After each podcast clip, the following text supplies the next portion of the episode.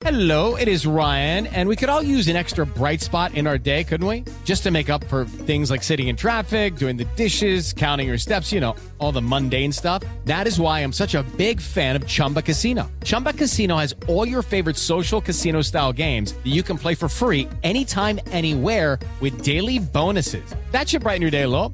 Actually, a lot. So sign up now at chumbacasino.com. That's chumbacasino.com. No purchase necessary. VGW Group. Void were prohibited by law. See terms and conditions. 18 plus. Realizando sonhos, ainda bem que tem. Lojas 100 e Une a Selvi, graduação EAD com tutor exclusivo por turma. Mesmo quando tudo parece parar, a vida continua fluindo. E os frutos do trabalho aparecem. As lojas 100 já estão concluindo as obras de seu depósito 2, dobrando a capacidade de estoque para oferecer mais produtos e preços ainda melhores. Porque o futuro vai ser nota 100. Loja 100, 69 anos. Ainda bem que tem. Jovem Pan Morning Show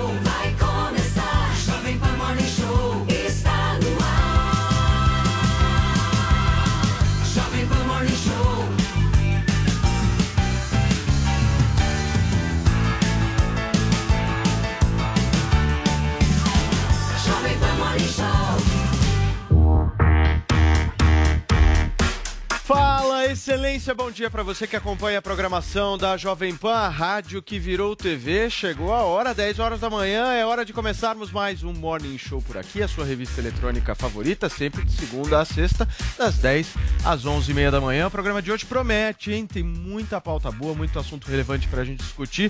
A nossa bancada hoje está absolutamente completa. E a primeira pessoa que eu gostaria de conversar hoje, dar o meu bom dia aqui, é ele, Joel Pinheiro da Fonseca. Eu vi, Joel, agora no Jornal da Manhã que você teve uma discussão de altíssimo nível. Aquela discussão que coloca sempre uma pessoa pra cima com o Rodrigo Constantino. E normalmente as discussões com o Constantino, elas vão pro Twitter. Aconteceu isso? Olha, Paulo, lamento informar que aconteceu. E eu fui chamado de liberal chinês. Chinês. Mas eu não deixei por menos também. Então, quem for no meu Twitter vai ver comentários meus ao Constantino. Muito bem. Adriles, Ah, você que acha que bonitinho. hoje a briga que você vai ter com o Joel vai pro Twitter? Não vai pro Twitter porque eu trato o Joel com a maior delicadeza. Ele é um liberal chinês, é uma constatação. Eventualmente não precisa se sentir ofendido pelo aquilo que é a realidade, né, Joel? Adriles, a liberdade verdadeira necessita de regras. Um dia você vai aprender. O problema é quem faz as Daqui a, pouquinho, regras. daqui a pouquinho a gente vai conversar mais sobre isso, mas antes eu queria que o nosso Vini, nosso Claro, produtor, pudesse claro. contar pra gente quais são os principais destaques do Morning Show desta terça-feira. Ô Paulo, você sabe que por falar em China, né, a prefeitura de São Paulo agora tá barrando quem rejeitar a vacina nos postos de vacinação. Então, se Eita. você se recusar a tomar alguma Eita. vacina agora aqui em São Paulo, você vai pro fim da fila. É o famoso sommelier de vacina. Se você ficar É em si-. Peraí, peraí. Se É você ficar em silêncio e esperar a sua vez de pegar a Pfizer, uma vacina melhor, aí não tem problema, né? Não, aí é outra história. Aí Se é você outra chegar e história. falar, Aí não, eu eu- vou sair, eu vou sair 500. porque eu tô, deu uma indigestão. É, eu vou ali, vou comer um negocinho ali, ninguém pode colocar no final da fila. Mas oi, olha, moço, Paulo. oi, moça, qual a vacina É. que tem? Obrigado, volto em seguida. Pois é. Na volta Vamos eu ver como é que Na vai volta ser. eu pego. Vamos ver como é que vai ser. Na minha cidade de São Bernardo já tá rolando isso há um bom tempo também. Agora, Paulo, ó, também tem encontro de Bolsonaro com uma deputada ah, ultraconservadora de direita lá da Alemanha, neta de ministro ah, nazista, né? Inclusive, nós vamos falar sobre esse encontro polêmico que provocou algumas reações e também mais um depoimento de Joyce Hasselman sobre o incidente com ela há oito dias atrás. Muito bem, gente, vamos conversar mais sobre isso, mas antes a gente conta sempre muito com a nossa participação, com a participação das pessoas que nos acompanham no rádio, no YouTube e na Panflix. A nossa Camilinha Pavão, a nossa Lady Gaga do Morning Show, vai contar pra gente qual que é a hashtag do programa de hoje. É isso aí, Paulo. Bom dia, terráqueos desse Brasil. A nossa hashtag tem tudo a ver com as Olimpíadas. Será meu ídolo. Conta pra gente qual que é o ídolo de vocês. Se é um, qual o ídolo das Olimpíadas? Se você tem algum ídolo antigo ou alguém que você está torcendo nesse momento, ou se você não está acompanhando as Olimpíadas, conta pra gente quem que é o seu ídolo. Participe com a gente, usem a criatividade de vocês e bora lá, marquem a gente também aqui nos comentários. Aliás, eu tô revoltado o que fizeram com o Brasil né, nessa madrugada, com o Gabriel Medina. Foi Você acordou pra assistir? Eu acordei às 4 horas da manhã para assistir a final. O. Ítalo Ferreira ganhou a primeira medalha de ouro. Inclusive, o Rafael Tebas daqui a pouco vai contar melhor essa história. Mas o Medina, que era um dos favoritos né, a vencer, foi assaltado né, no, no surf. Deram uma nota pro japonês lá, que deu uma pirueta lá muito menor do que o Medina. E acabou passando. Agora, o mais legal foi a live de Yasmin Brunet depois. Tava pistola da vida, mais de 70 mil pessoas, Paulo, assistindo a live da Yasmin Brunet. Muito bem, vamos nessa então, gente. Vamos começar o programa de hoje, iniciando aqui com a nossa primeira pauta e pedindo para a nossa produção colocar aquele TP maravilhoso. Olha só, gente, o Instituto Brasil-Israel emitiu uma nota nesta segunda-feira em repúdio ao encontro ocorrido entre o presidente Jair Bolsonaro e uma, da- e uma das líderes da ultradireita alemã, a deputada Beatriz von Storck. Eles estiveram eh, reunidos na última quinta-feira em Brasília e o Vini vai explicar um pouquinho melhor essa história pra gente.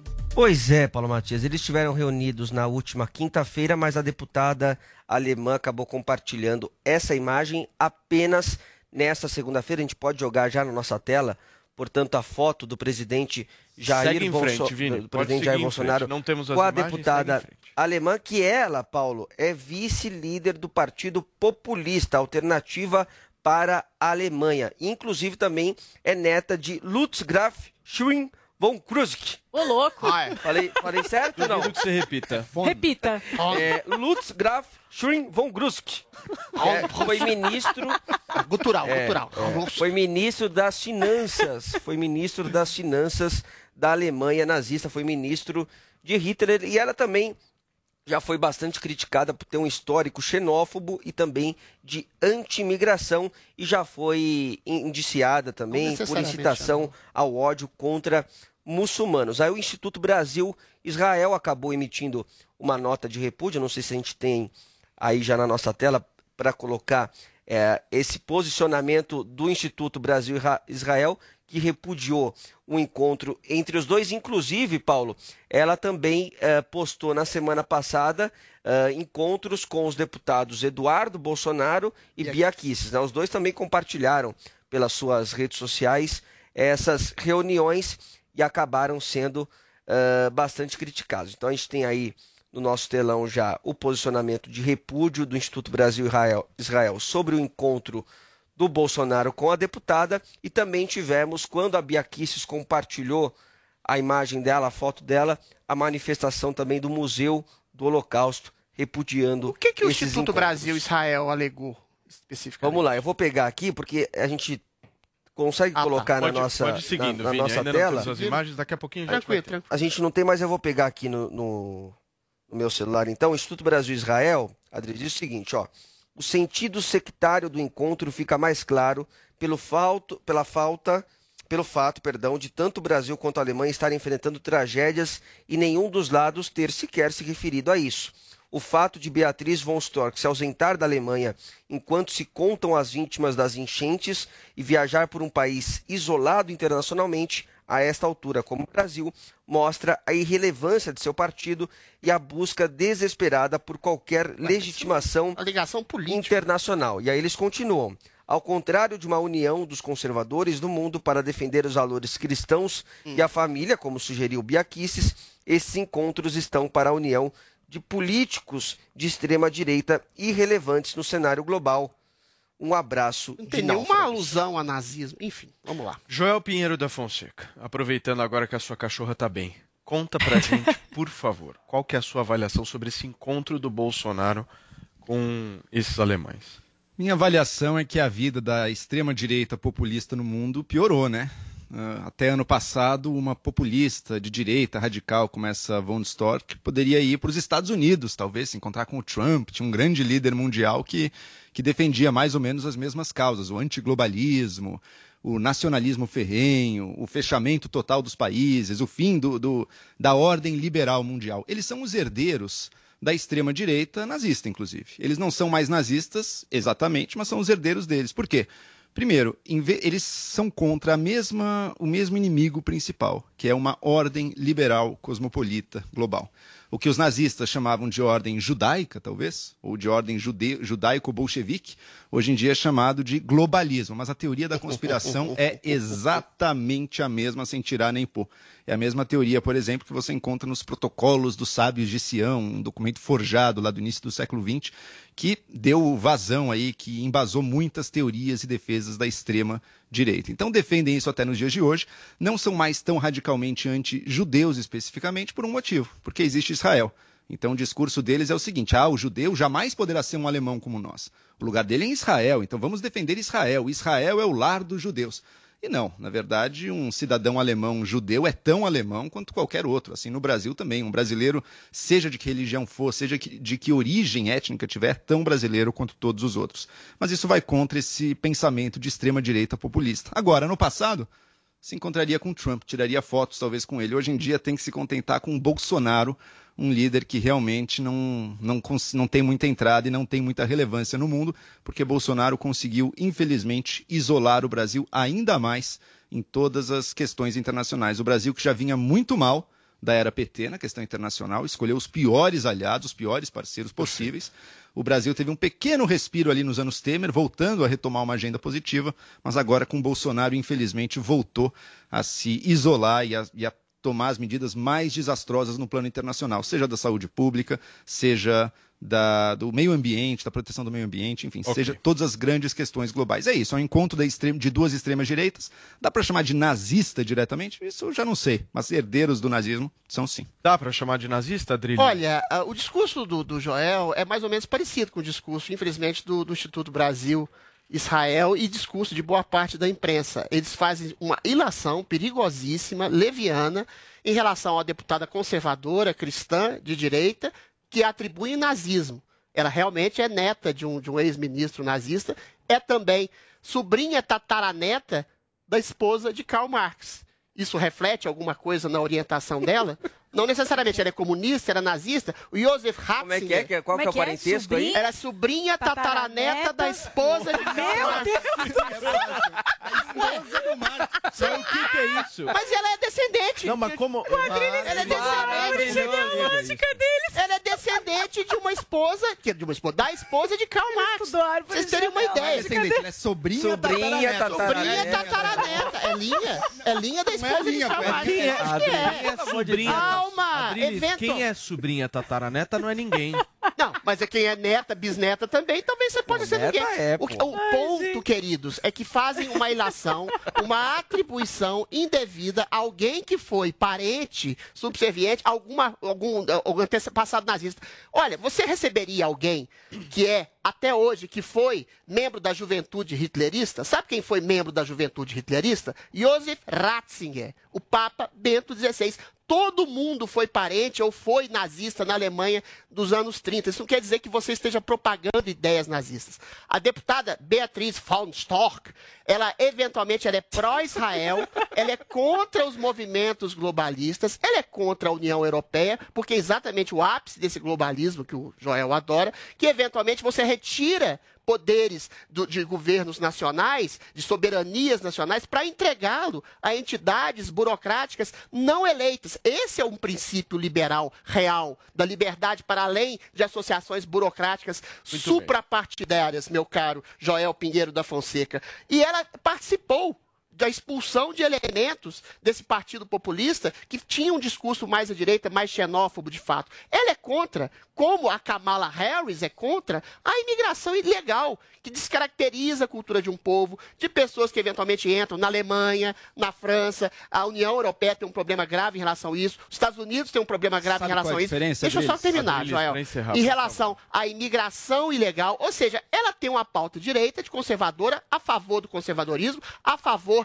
do, do- do cristianismo e contra a censura de entidades globalistas e high-techs. Eu conversei, de big techs, eu conversei com a Bia Kicis hoje e ela falou exatamente que a conversa se deu em torno dessas pautas Ok. conservadoras de uma união da direita, exatamente contra a hegemonia de um pensamento globalista Adriles. pseudo-liberal que faz censura. É preciso me interromper, eu tenho que concluir. Ah, então foi exatamente interrompeu. isso, entendeu? Sabe qual é a diferença, Adriles? Qual que é a diferença, meu querido Joel Pedro uma coisa é ser contra a imigração ilegal. Acho que isso 100% quase das pessoas são. Ninguém é a favor Hum. da imigração ilegal.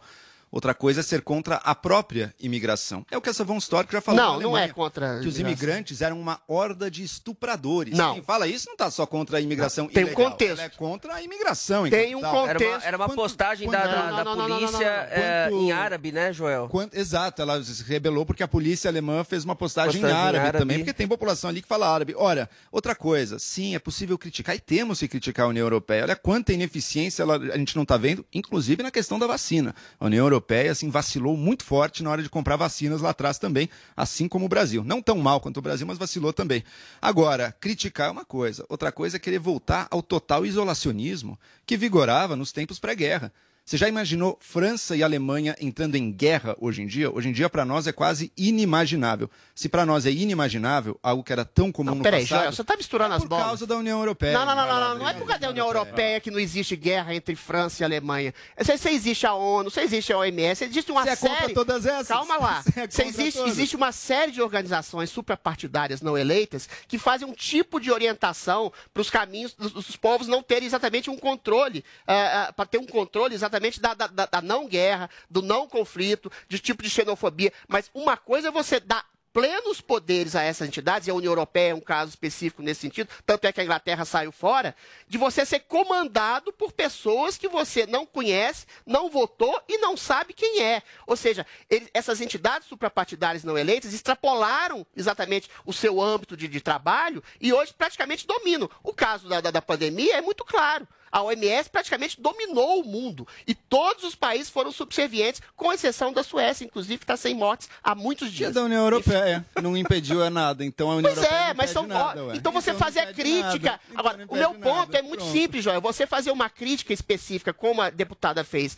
à União Europeia, não quer dizer que ela é uma ultraconservadora, uma opressora, uma ditadora e uma nazista. Ao contrário, ela quer disso. a liberdade plena para soberanias nacionais. Pois é, mas o seu discurso, como o da imprensa, infelizmente, como o Instituto Brasil-Israel, dá a entender que a mulher é uma opressora, ditadora, que está trabalhando contra a liberdade. Ao contrário, soberania nacional é liberdade é, para Elliot, pra além fechar, de um vamos lá. esquema globalista de entidades supranacionais. Para a gente fechar, Joel. Ela é lá. uma política populista da direita Mas radical. isso é subjetivo. Anti-União É uma Europeia. opinião sua. Sim, uma herdeira do nazismo. Não é nazista. Não, não mas é uma herdeira do nazismo. Peraí, Isso é leviano da peraí, sua peraí, parte. peraí. Não é herdeira do nazismo. Terminaram?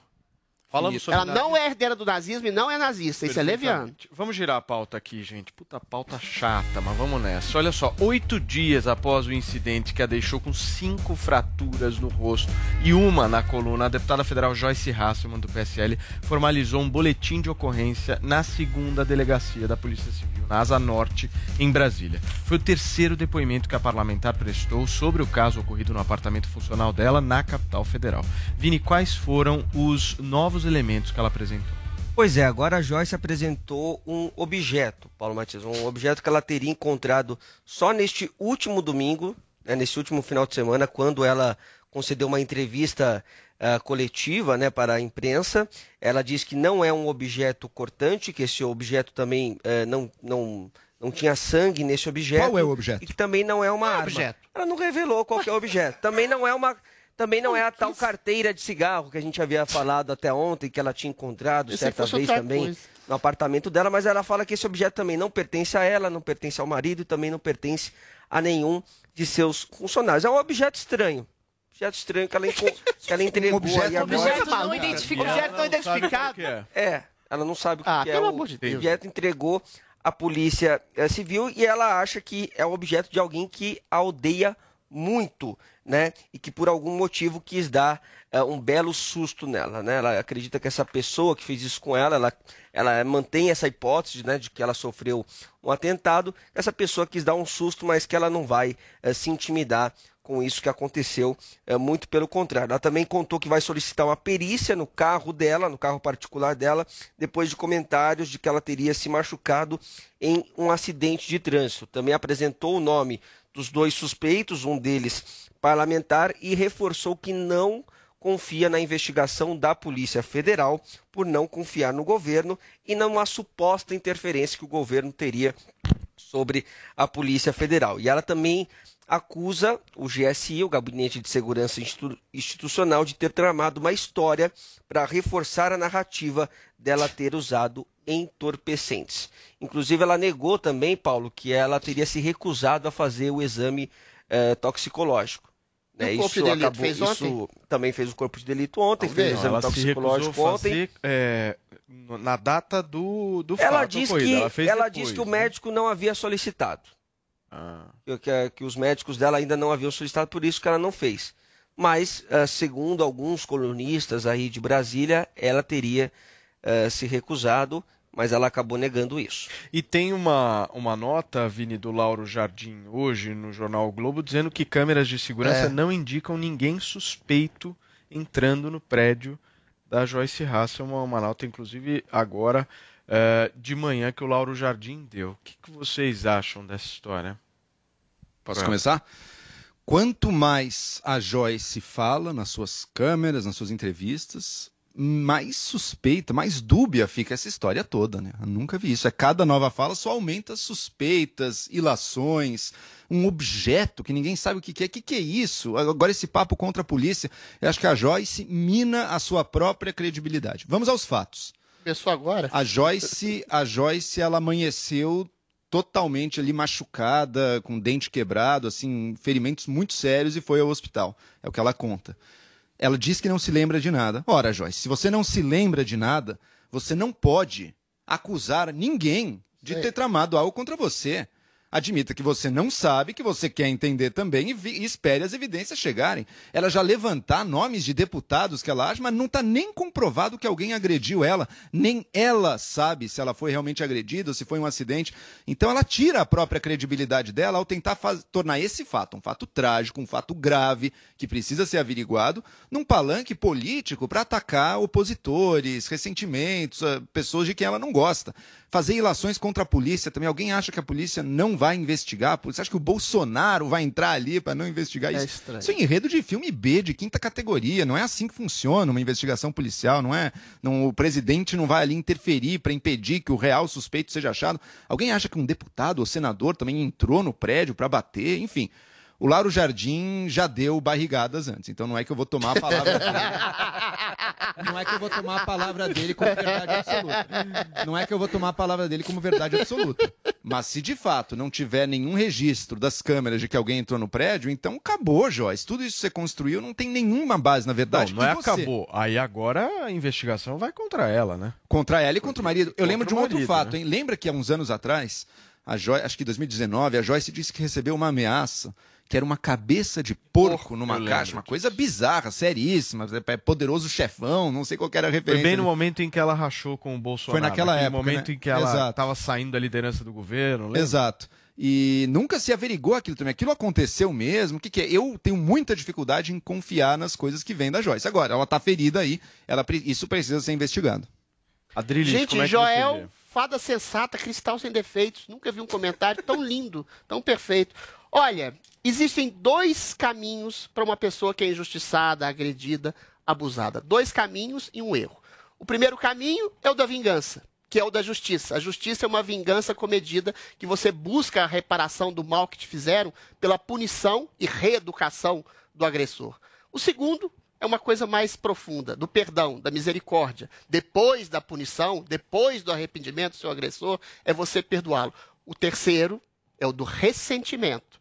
O ressentimento faz com que você não só queira punir o agressor, como você espalhe a sua raiva, a sua indignação e o seu ódio a pessoas eventualmente inocentes. Parece que é este exatamente o caminho da nossa querida Joyce Halseman. E pior, o ressentimento dela tem cálculo. Ela joga a sua agressão, que foi covarde, que foi injustiça, em cima de inimigos políticos. Ora, qual seria a razão? Vamos colocar numa lógica absurda. Qual seria a razão de hostes bolsonaristas, conservadoras, direitistas que seja, invadirem o apartamento de Joyce Hasselman para agredi-la? Primeiro que Joyce, em que pese, desculpe, Joyce, é de uma irrelevância política completa hoje. Ela não faz mal rigorosamente a ninguém, ela não faz sombra rigorosamente a ninguém. É uma personagem obtusa, caricata, mitômana, todo mundo faz esse diagnóstico, conta mentiras reiteradamente e faz de todas as formas para aparecer. Infelizmente, foi agredida de maneira covarde, vil, mas cria uma mitomania, cria uma mentira tão grande que coloca sombras até insuspeitas ao próprio marido. se essa notícia do Lauro Verdinho for verdade, o primeiro suspeito vira o marido. Não estou fazendo nenhum tipo de acusação formal aqui. Se ela estava no apartamento, não entrou ninguém e aparece agredida do nada, ou ela bateu em si mesma, o que eu acho pouco provável, ou ela caiu reiteradamente e deu porrada no chão, também acho pouco provável, o marido abateu. São essas três hipóteses que restam. Ou ela foi, eventualmente, agredida em outro lugar, em outras circunstâncias. E tudo pode ter acontecido. Ela deu entrada de maneira anônima, deu entrada de dias depois, não revelou nada, criou essa história estapafúrdia que a Polícia Federal talvez ajudasse o, Bol- o Bolsonaro ia a- a- a- alterar algum tipo de, de- de relatório em relação a ela, não fez exame de corpo de delito. Ou seja, tudo coloca sombras numa história muitíssimo mal contada, em que, infelizmente, mais uma vez, Joyce abusa do direito de mentira e faz acusações levianas a quem não tem nada a ver com isso. Agora, de vocês Deus. não acham que ela perde a razão quando ela politiza? Não, total. Completamente, falou. completamente. Vocês Olha não que acham que, que é aí o E é, grande e é curioso porque ela ponto? fala assim. o Bolsonaro... com- Pois é, isso é loucura. Ela, ela começa falando assim: eu não loucura. quero politizar, eu não quero fazer ilações, É, mas ao mesmo mas o tempo. Bolsonaro aparelhou a tal, Mas mas o eu tenho deputado- inimigos, mas eu E tenho o inimigos Bolsonaro ia políticos. interferir. Pelo Ah, de quando ela Deus. fala isso, ela já joga essa suspeita. É leviana, ela já, é come- ela já faz essa. É, Ela- a condução dela tá fazendo com que o caso se, se vire contra Vire ela. Não, é ela triste. mina, ela mina a própria credibilidade. Primeiro, se ela diz que não se lembra o que aconteceu, então ponto, Joyce. Você não se lembra, você não vai acusar ninguém. Você não sabe nem se você Exato. foi agredido ou se você Ela foi caiu. mais, ela deu uma entrevista coletiva fazendo acusações vagas, levianas, fazendo ilações completas, ou seja, ela pega um caso que é triste e um caso de uma injustiça sofrida que ela sofreu de uma agressão covarde, para ela mesma, infelizmente, ser covarde e injusta e agredir levianamente o caráter alheio. Aí não dá, né, Joyce? Agora, quais são as hipóteses que estão colocadas? Ah, esse é que é o problema. Caso, caso realmente se confirme que o Lauro Jardim colocou aqui, ninguém invadiu o apartamento. Quais são as Ué, outras? o primeiro suspeito É, bom, vira o marido. O Adriles levantou a primeira, Infelizmente. todas, que é a suspeita. Será que o marido fez isso? A segunda, será que a Joyce tomou remédios e caiu? Não, não, aí não, não é dá. duplex o negócio, Tem- não sei se dá pra cair. tem- não sei tem se essa possível. possibilidade. É uma outra opção. Uma outra opção. Não, gente, mas peraí, ela tá outra opção. Será que a Joyce está mentindo? Será que ela se feriu antes e veio a Não teve uma história aí? de batida de carro que poderia ter Então, é, acontecido? essa, ela pediu essa perícia Pois também. é. Ela pediu essa perícia no carro particular dela, porque ela diz até que foi uma hipótese levantada pelo GSI, pelo Gabinete de Segurança Institucional, porque o general Augusto Heleno teria feito um tweet também com um tom de deboche. Então ela mesma colocou o carro dela à disposição para fazer essa, essa, essa Ah, perícia. uma pergunta que eu faço. Exame de corpo de delito feito dias e dias depois, vai indicar, porque o exame de corpo Vai de delito é muito identificar, claro, né, vai identificar se ela foi agredida em pé, se os ferimentos dela são de uma de um eventual acidente de carro, se, se podem ser de uma eventual sucessivas quedas ou de uma surra que ela levou de qualquer pessoa. Esse exame de delito eu acho que é, é comprobatório nesse sentido. Agora, depois de dias, ele pode fazer essa identificação de maneira objetiva? É, perde, perde um pouco da confiança. Pois é. Mas eu vou discordar de um ponto seu, Adriles, quando você disse que isso eu concordo. Ela é uma deputada irrelevante hoje em dia. Mas, ao mesmo tempo, ela é alguém que, como teve muito próxima do Bolsonaro e do círculo dele, circulou muito por aquele ambiente, e aquele ambiente, a gente sabe, Não, tá peraí, cheio... não vai peraí, nessa não, peraí, não tá vai cheio nessa de não. maluco. Pelo não é de impossível Deus. que um maluco tenha querido bater nela. Não é impossível. Mas ela não é Não é maluca? impossível nada. Ela é. É pra fazer parte desse meio tem que ser. Maluco com maluco. Camila, você. Não, é, o que mais Esse é me intriga psicopata, não tem é- nada a ver com o Bolsonaro, né? Ser Não, não o Bolsonaro, não Pois é, é, maluco do perigoso. É, o que eu acho perigoso Não, você não, fazer uma associação, essa turma de um maluco. É um maluco do um bolsonarismo. Não, mas não é um cara ligado ao Bolsonaro, pelo amor Deixa de eu ouvir Deus. a Camila. É, ela vai defender até a morte, que não foi o marido dela, né? Ontem a gente debateu bastante sobre isso. Inclusive, vai processar quem acusar o marido dela de ter feito isso com ela. O que mais me intriga como mulher é o porquê que ela foi fazer o exame de corpo de delito apenas ontem. Pois é. Isso realmente me intriga muito, Paulo. É, eu acho que essa resposta ela, ela precisa dar, né? Ela, já, ela já disse que no, no começo, no primeiro dia, primeiro dia, domingo, é, sete horas da manhã, quando ela acorda, tal, o marido dela vai socorrer, ela não levantou a hipótese de ter sofrido o atentado. A primeira hipótese dela é que ela teria caído da, da escada, teria caído no chão, se machucado. E aí depois ela foi Então, ela chegando não- nessa ela não. Cair da escada dá pra ferir seriamente uma É, pessoa. teria caído tá no chão. dopada de Mas, Vini, em que momento ela chegou à conclusão Queixo, que poderia na ser um atentado? Aí, Escada, o aí, bom, apartamento é, não tem escada. Escada. tem no escada, então não. É, que escada. Então, Ela teria que ter que ela quicado teria caído, chão. ela teria caído no chão. Duplex, aquela. Depois, aí, ela, É. perdeu os É, alguns dentes também. Ela ficou, segundo ela, ela ficou constrangida de sair. Eh, da, daquela maneira, na rua, de buscar um Então, hospital. Então ela só ponto- foi num segundo dia, numa- na terça-feira, dois dias depois. Esse Ah, é gente, ponto que eu acho desculpa, estranho. não dá, não Peraí, dá. Adriles, é. esse é o ponto que eu acho estranho, porque quando uma pessoa se diz que ficou constrangida e grava um story do jeito que ela gravou, mostrando os dentes, daquele jeito, É, aquela não, coisa tem toda. é totalmente é o contraditório. é. Então você não sai na rua e grava o story para milhares e Exato. milhares de Gente, pessoas. pelo amor de é Deus, a pergunta que eu faço é muito Sem se simples. identificar no hospital também. A pergunta que eu faço é muito simples. Se acaba de acordar desacordada, vamos supor que ela esteja falando a verdade. Se, aco se acorda é, totalmente estragada, totalmente arrebentada, sem dente, numa poça de sangue. Qual é a primeira providência que você. Você vai na polícia. Ela demorou dois dias. O próprio marido, que é Dois dias. neurocirurgião, É, deveria foi ter sugerido Pois é, o, o marido quer ver toda arrebentada, pro numa poça de pro sangue. agora o cara não vai, vamos pro hospital, vamos pra polícia. Eu nunca, eu, sério mesmo, eu nunca vi uma história tão mal contada e esquisita quanto essa. Muito bem, gente. Olha só, pra gente encerrar esse bloco, Vini, em conversa com alguns apoiadores, ontem o presidente da República disse que irá vetar apenas 2 bilhões de reais do fundo eleitoral que foi aprovado pelo Congresso. É isso? Por que 2? Então, Paulo, o, o fundo eleitoral foi aprovado com 5,7 bilhões de reais, né? Então, os apoiadores do presidente esperavam que ele fizesse ali um voto integral. O próprio Marcelo Ramos, né, que presidiu a sessão, estava cobrando do presidente: bom, já que você está falando que não dá para aprovar, já que você está criticando o projeto, então vote, é, vete integralmente. Mas o Bolsonaro ontem disse que não, que não dá para vetar de maneira integral, que vai, vai vetar apenas 2 bilhões de reais, então vai ficar ali em torno de 4 bilhões de reais, o que já é o dobro da última campanha eleitoral. Vamos ver o que, que ele disse para os apoiadores. deixar claro uma coisa: vai ser vetado o excesso do que a lei garante. Tá? Então, a lei, quase 4 bilhões o fundo. O extra de 2 bilhões vai ser vetado. Se eu vetar o que está na lei, eu estou em curso em crime de responsabilidade. Espero não apanhar do pessoal aí, como sempre. E aí depois ele até chegou a emendar dizendo assim, bom, se vocês não quiserem também, ano que vem volta o Lula, ou, ou alguém da terceira via, e o Ciro, né? Ele sempre joga, acaba jogando com isso. E por falar em 2022, Paulo, ele voltou a defender o voto impresso, que agora não tem mais esse nome. Segundo o presidente, agora é voto democrático. Voto eletrônico. Onde está o, tá o voto auditável?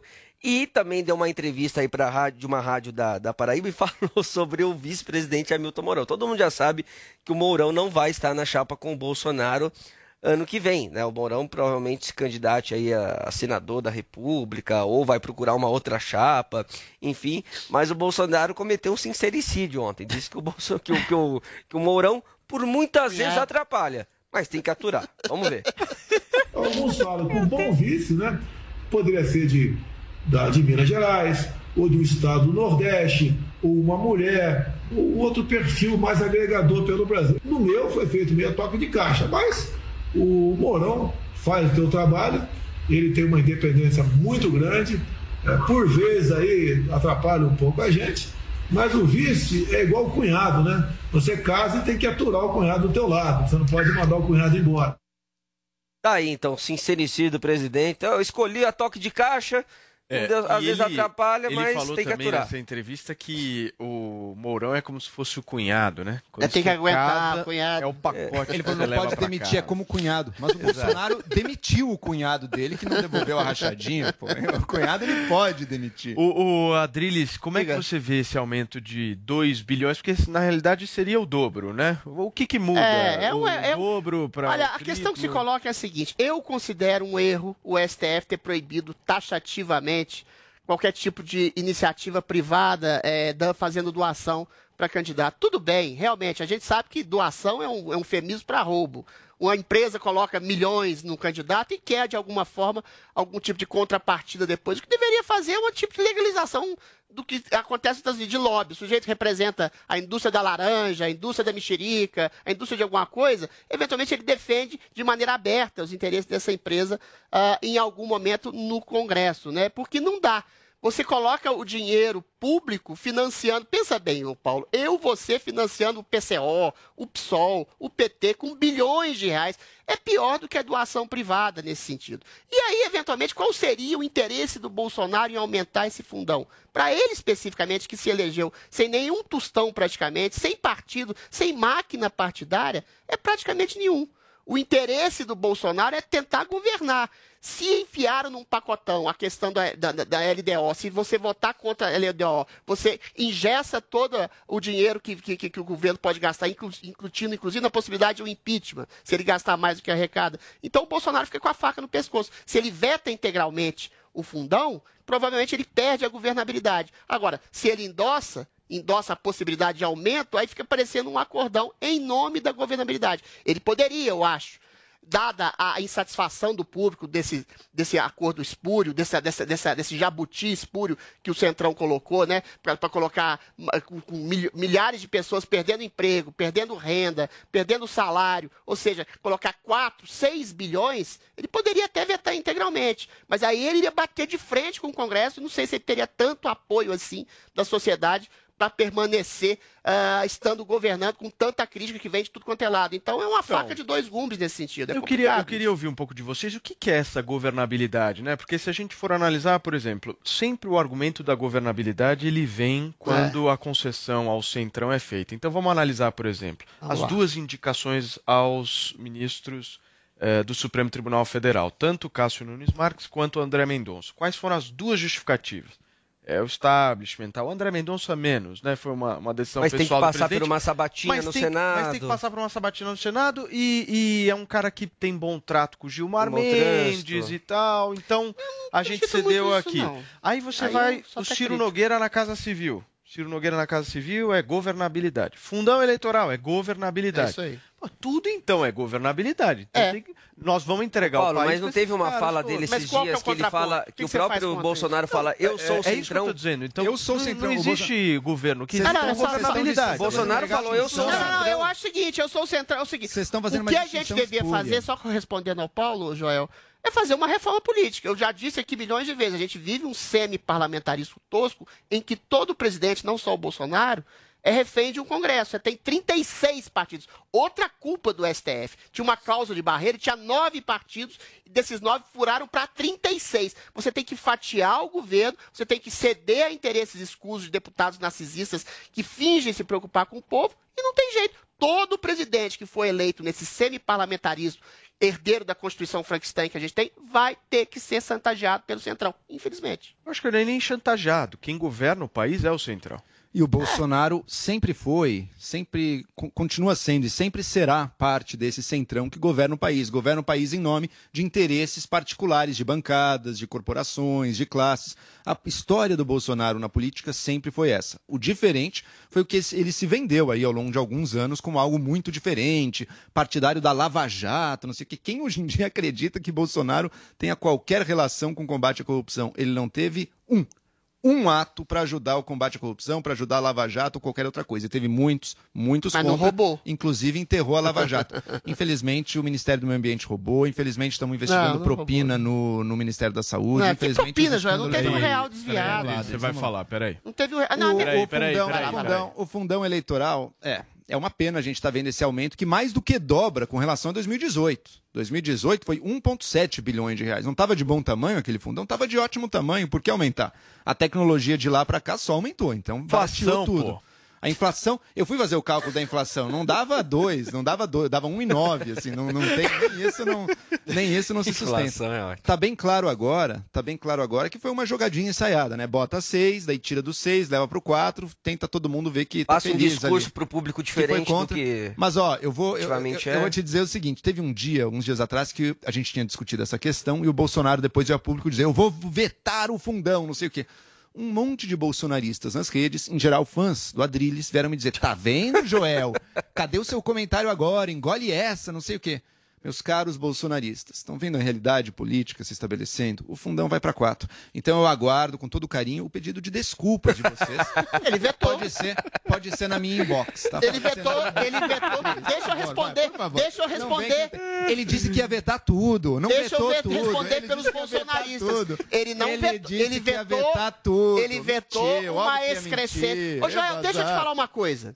Você, é presidente da República, você falou, ah, o Bolsonaro se Peça vendeu desculpas, ao Adriles. centrão. Eu não, ele vetou 2 Peça bilhões, vetou, vetou um terço. Deixa eu te fazer uma pergunta, você pessoalmente, Joel Pinheiro da Fonseca, empossado presidente da República, você vai fazer o quê? Como é que você vai dialogar e como é que você vai governar o país? Você tem todas as boas convicções, você tem todas as boas convicções. O Bolsonaro, por exemplo, não roubou e não deixou roubar no governo dele. Eventualmente, como é que ele se vendeu? Deixa eu te dar dois Se você, exemplos. Você, te dar dialo- dois você exemplos. dialogando e você tendo que fatiar o seu governo com o Isso. Centrão. Sem o Centrão, você não governa. E aí a, a imprensa fica Sem a falando, ah, você política. tem que democraticamente dialogar com a classe política. A classe política, metade do Congresso, são de deputados fisiologistas. Você, Você faz tem que ter. o quê? Deixa eu te explicar, ele sabe Ah. o que você faz? Você precisa de bancada no Congresso. Você, Ah, primeiro ponto, vai saber. Você vai ter algumas prioridades que você vai levar adiante. Fernando Henrique tinha lei de responsabilidade fiscal, uma série de agendas econômicas, privatizações, tem isso. Governo Temer, por também. exemplo. Governo Temer, por exemplo, tinha as suas prioridades, que ele separou lá reformas.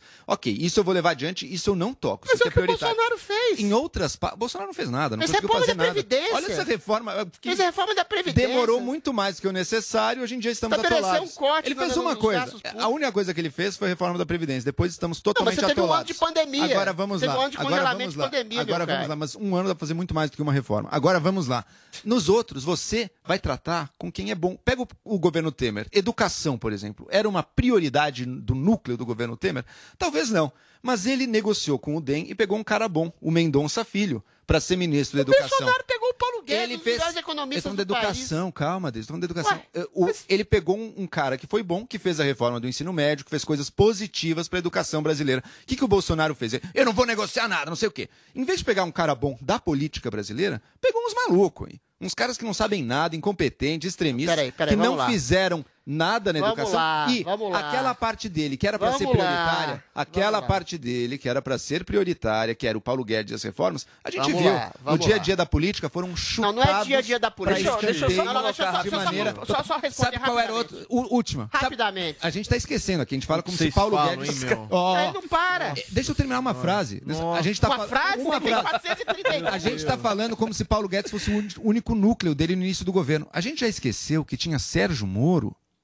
Aquilo era para ter sido prioridade. maravilha. Ele sacrificou. foi. Não foi. O Sérgio Onde Moro foi prioridade? Não, peraí, peraí. O que ele fez? Vai me lá, segura Adriles. tudo. Finaliza Não, esse eu assunto, que eu quero falar Ele do sacrificou Mourão. Tá, Eu tá. quero falar do Ele é Mourão. um péssimo político. Peraí, ele é um calma. péssimo político. Calma lá, calma lá. Deixa, eu- você está misturando tudo. Primeiro, Paulo Guedes é um grande ministro, fez a Fez reforma da Previdência, fez reforma o princípio de redução do Estado, teve um ano de paralisia do governo, não graças ao Bolsonaro, graças à pandemia e ao isolacionismo que você defende, ao, ao, ao go- gorducho bochechudo lá, o Rodrigo Maia, que falou que não ia fazer nenhum tipo de reforma, sentou em cima de todas as reformas. O tá Tarcísio aí. Gomes de Freitas é um excelente vão falar ministro Você tem um, ministro, uma série de ministros amanhã. tá, Inaugurando falar. lombada, inaugurando Eventualmente- lombada de rua. céu. Eventualmente, peraí, gente. Eventualmente, quando você fala de educação, o problema é muito mais subjetivo. Você tem um critério de ideologização e ideopatização das escolas, das universidades. Então, você tinha que ter uma postura mais ideológica num governo que se considera conservador. Tudo isso não tem nada a ver com um Congresso que paralisa, que eventualmente dá dinheiro para os seus próprios congressistas,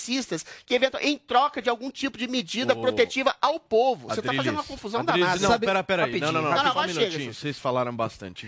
Não, deixa eu só colocar, porque a gente não discutiu essa questão do Mourão, né, que o Bolsonaro falou, e o, e o ex-presidente Lula não perdeu tempo, viu, Paulo? Ele fez um tweet agora dizendo o seguinte, ó, um candidato a vice precisa ser parceiro, de confiança. Se eu for candidato, quero um vice que dê complementariedade nas funções do governo, quero um vice atuante e que seja uma pessoa que eu gosto. Que eu vá dormir tranquilo, sabendo que ele também vai cuidar do país. Tipo eu só o acho. Temer. Então, eu só É. acho que faltou o Lula dar esse conselho pra Dilma.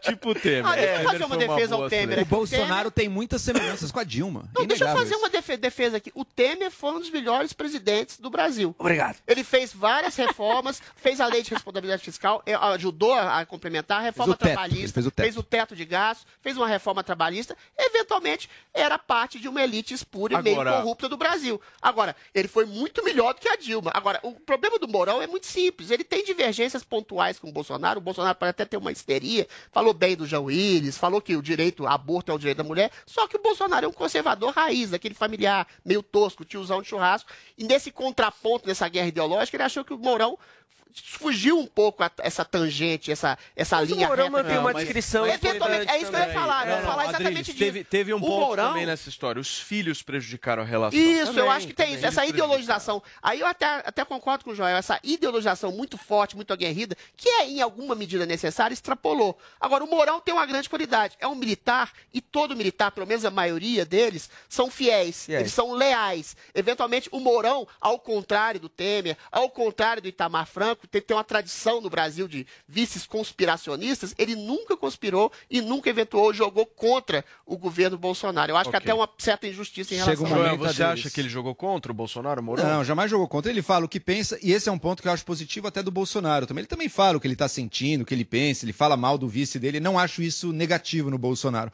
Agora, Adriles, a prioridade econômica do Bolsonaro acabou. Hoje em dia, a prioridade Voltou. dele é o aumento do Bolsa Família e o fatiamento Você tá do Ministério da contraditório. Economia. Você E tá o sendo o contraditório, do turma. Ministério da Economia. Você está sendo contra. O Bolsa Família injeta Adriles, dinheiro na, na, na, na, no país. Eu não que estou dizendo que eu sou contra, eu estou dizendo que uma agenda econômica de reformas liberalizantes morreu completamente, Não, foi não, chutada não. para escanteio. Assim como a agenda de combate à corrupção chutada para escanteio ainda em 2019. Por fim, é preciso algum tipo de conspiração do vice para acontecer o impeachment? Algum nível é. Ô, Mas lembre-se de uma coisa: até Brutus, o mais leal dos amigos de Nossa, César, você teve, esfaqueou.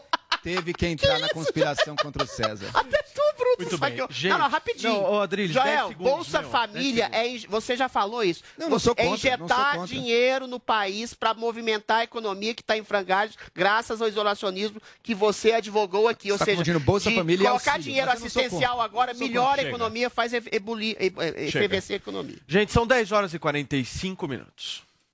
A cozinha mais trash do mundo está na Panflix. Aí você corta bem picadinho que isso aqui tem que render pra 27 porções. Tá, bom? bem? Tá ótimo. Aqui os competidores encaram uma dura jornada com os chefes mais temidos do Brasil. Cinco, 5 segundos dá pra fazer muita coisa. três segundos. Dois. Mito que é mito. O que foi, Furril? Nada. Fala na cara. Tonavo, eu estava aqui e a sua produção me entregou essa vassoura. O que, que eu faço? Olha, varre e voa! E ele não leva desaforo pra casa. Vamos lá pra pergunta! Bolsonaro, minha sogra vai fazer aniversário. O que eu dou de presente pra ela? Dá pra ela uma cama redonda, porque quem dorme em cama redonda é cobra enrolada! Baixe agora na App Store ou no Google Play, no celular ou tablet. Panflix, a TV da Jovem Pan de graça na internet. Olá, mulheres positivas! Eu, Fabi Saad, recebi a influenciadora de jornadas, escritora, palestrante, apresentadora e empreendedora Rafa Brits. Você perdeu? Então confere aí como foi o nosso papo. Eu fui uma mulher que sempre estive em ambientes eh, de liderança rodeada de homens. Então, durante um tempo, a minha ignorância, sabe? Eu ignorante, ainda bem que a gente cresce, eu achava, nossa, que bom, eu sou a única mulher aqui. E aí, gostou? Então baixe o Panflix e veja a entrevista completa. É de graça. Oferecimento TIM. Imagine as possibilidades. Estamos renovando nossa energia para um futuro cada vez melhor. As lojas 100 estão colocando painéis solares em todas as suas lojas. No centro de distribuição das lojas 100 está uma das maiores usinas de energia solar em área suspensa do país. Energia limpa e totalmente renovável. Porque o futuro vai ser nota 100. Loja 100, 69 anos. Ainda bem que tem. Os grandes nomes da música. Music. Toda hora. Yo, it's Billie Eilish. Please welcome Billie Eilish. I'm that bad type, make your mama sad type, make your girlfriend mad type, might seduce your dad type. I'm the bad guy. This is my station. Jovem Pan. Chegou, tá no ar, vai começar. Pode ter certeza. Chuchu Beleza. Chuchu Beleza, oferecimento Anhanguera. Estude já e faça a diferença em você e no mundo. Estudar é fazer a diferença em você, no mundo. É fazer valer cada um dos seus sonhos. Se tornar referência, inspiração, orgulho. E para você chegar lá, a Anhanguera tá do seu lado. Com a primeira mensalidade a partir de 59 reais. Consulte condições. Porque quando você estuda, conquista seu lugar no mundo e novas oportunidades se abrem. Para você poder. Inscreva-se já em anguera.com. Sandra, meu nome é Sandra. Gente, posso falar? Fui pra Miami tomar vacina, você não sabe. O preço dos imóveis quase dobrou por causa da pandemia.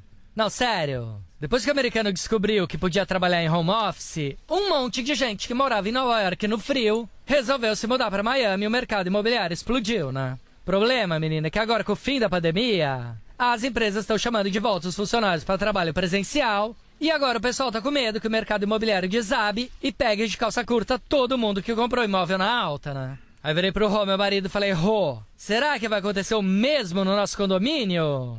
Não, porque se na pandemia o pessoal mudou pra cá de home office e os preços explodiram, agora com o pessoal voltando pros escritórios em São Paulo, como é que fica? Será que os preços também vão despencar? E se despencar, será que vai ter uma enxurrada de gente cafona comprando casa na Bacia das Almas? Será que vão avacalhar com o condomínio? Vão transformar o campo de golfe em vários campos de futebol de várzea? A Ípica vai virar estábulo para aqueles cavalos que puxam aquelas charretinhas de passeio? Será que domingo vão fazer uma feirinha de artesanato na sede do clube?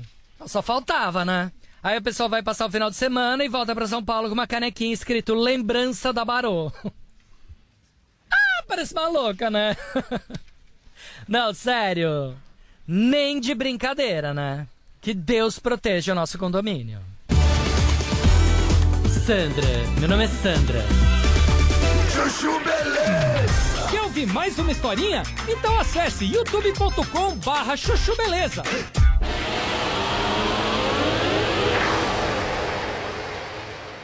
O Brasil com o nosso Morning Show. E olha, gente, ontem nós falamos aqui sobre a vitória da Fadinha na Olimpíada, a skatista brasileira de apenas 13 anos que conquistou a medalha de prata na modalidade. Mas parece que o feito despertou um debate nas redes sociais sobre o trabalho infantil. Camila, a discussão surgiu após um tweet de um deputado federal, né? Exatamente, Paulo. É, teve uma discussão aí entre dois, duas autoridades aí na política e o que aconteceu foi o seguinte. ah, a gente teve essa alegria imensa da Raíssa ter conquistado a medalha de prata, né, no último domingo. E o deputado Sóstenes Cavalcante do DEM, ele defendeu a revisão tá, do Estatuto da Criança e Adolescente e fez um post no Twitter parabenizando a skatista, mas ele aproveitou a situação para pedir uma revisão do estatuto. E no trecho que proíbe qualquer pessoa a fazer, qualquer criança, né, a fazer um trabalho feito aí é, a partir dos 14 anos. E no post ele vai ele diz assim, ó. As crianças brasileiras de 13 anos não podem trabalhar, mas a skatista Raíssa Leal ganhou a medalha de prata nas Olimpíadas. Ué, é para pensar. Parabéns à nossa medalhista olímpica. E revisão do Estatuto da Criança e Adolescente já. Aí, Paulo, em seguida, o deputado citou o artigo 60 do Estatuto que trata disso. E esse artigo 60 ele diz assim: é proibido qualquer trabalho a menores de 14 anos de idade. Eu defendo a revisão deste artigo no Estatuto da Criança e Adolescente e se atentem para a palavra qualquer no texto da lei. Em resposta né, ao tweet, o deputado senador eh, Paulo Rocha, que é líder do PT no Senado, ele disse que era um absurdo só, que Sóstenes né, usasse a vitória de uma atleta de 13 anos para pedir a revisão do ECA e defender o trabalho infantil. Aí ele diz assim: não tem comparação o trabalho infantil com a medalha de Raíssa. Crianças devem estudar, brincar, praticar esportes, trabalhar. Significa não ter tempo para nada disso, escreveu Rocha. Eu quero saber agora de que lado vocês todos estão. Olha, essa Ele- discussão, ele- vou te falar uma coisa. Ah. Teve alguém que jogou, que isqueirou essa discussão foi Paulo Matias. Exatamente. No dia de Paulo ontem, Matias Paulo levantou começou a essa bola aqui sobre ontem. isso. Levantou essa lebre, foi É, Mas é uma foi. boa lebre a ser Antecipou. levantada, Paulo. Eu acho que isso gera muita É verdade que você é assessor do Profético, foi É culpa do Paulo. Eu acho que o Sócio tá tão errado assim, Pre- não. Presta atenção no que eu vou falar agora. Mas vamos tentar sem narrativa. Ai, quero- é difícil. Aí é difícil. Ai, ai, ai. Você quer colocar a criança em mina de carvão? A fadinha está estudando? Está, está, está. Está, está. Tem certeza. Os Não, meu ponto dela é não também. estão sendo prejudicados? Meu ponto é esse O também. que a gente tem acompanhado, Não, não, querendo Paulo. aqui debater, discutir. Sim, sim. Meu O a ponto gente é exatamente igual Verdade absoluta. Sim, Mas acho que deve sério. haver uma concessão. Né, Deve haver uma concessão, obviamente, para ela, né? Pois é, mas então Algum- ela tá algum- trabalhando. Algum regime de estudo especial para que ela concilie Sim, sim. Bom, duas vamos lá, Tem- vamos é o lá. reflexo que eu acho que a gente tem que fazer, entendeu? Todas essas É, questões... Eu achei lindo, É. Não, não, não, eu- maravilhoso. eu- Ela tem é uma situação, ela tem uma situação similar, sabe, de quem também atores e atrizes mirins. Pois é. também Sim, sim. Criam essa, essa dificuldade Muitos desses atletas. Peraí, Peraí, de peraí, conciliar com fala. estudo Peraí, e, João, um vida minuto. social. Muitos Fala, desses atletas mirins, eles trabalham com regime de homeschooling, né? Onde até os próprios pais, eles educam os filhos em casa ou nas viagens que eles fazem, né? A gente conhece bastante gente aí, bastante criança que... Inclusive tem uma menina na Lu que ela, ela, é, ela é surfista e ela tem esse regime de homeschooling, ela não parou de estudar em nenhum momento e desde pequenininha ela surfa, participa de vários campeonatos e nunca parou de estudar. Então tem esse regime Não, do eu, homeschooling, eu né? entendo o ponto do Paulo exatamente nesse sentido. O estudo é uma questão subjetiva, é um trabalho para uma criança. Um, um esporte pode ser considerado um trabalho para uma criança. Tudo que te tira do ócio e que, que te demanda esforço, concentração, atenção, construção de uma atividade é exatamente um trabalho. O problema é explorar o trabalho infantil. Agora, um trabalho especificamente te ajuda a ter noção de responsabilidade, de ganhar pelo esforço feito. E um trabalho, quando se transforma num prazer, é exatamente uma atividade de entretenimento, como o esporte da skatista da fadinha que ganhou a medalha, como um ator mirim que trabalha em cinema, em teatro, em televisão. Ou seja, o que deve ser feito, a meu ver, não é exatamente proibir taxativamente uma criança de menos de 14 anos de trabalhar, mas fazer lei, uma lei mais específica, mais, mais ampla, de, de, de fazer um trabalho assistido, orientado de um aprendiz, que não exatamente tire a criança das possibilidades das horas de lazer ou das horas de estudo.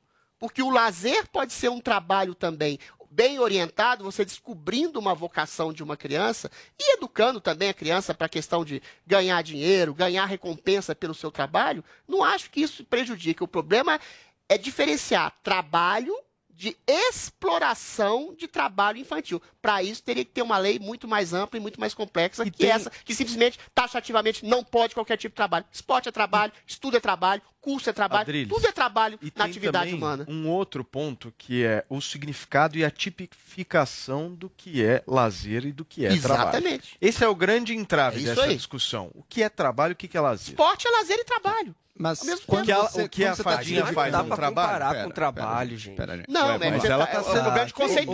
Deixa, deixa, eu colocar Você alguns tem um esforço enorme pra ser atleta. Deixa eu Não, colocar uns pontos. Olha o É, esforço é, imenso. É um tem que- trabalho. Ela que recebe, ela é, É um patrocinada. trabalho, ela recebe, ela é patrocinada. Não, Ator mirim trabalha e trabalha pra burro. Deixa eu colocar aqui alguns pontos. E é um estudo Primeiro ponto, mesmo no caso de um atleta, mesmo no caso de um ator mirim, é necessário, e às vezes isso é negligenciado, é necessário um acompanhamento de É o assistência que tô social falando.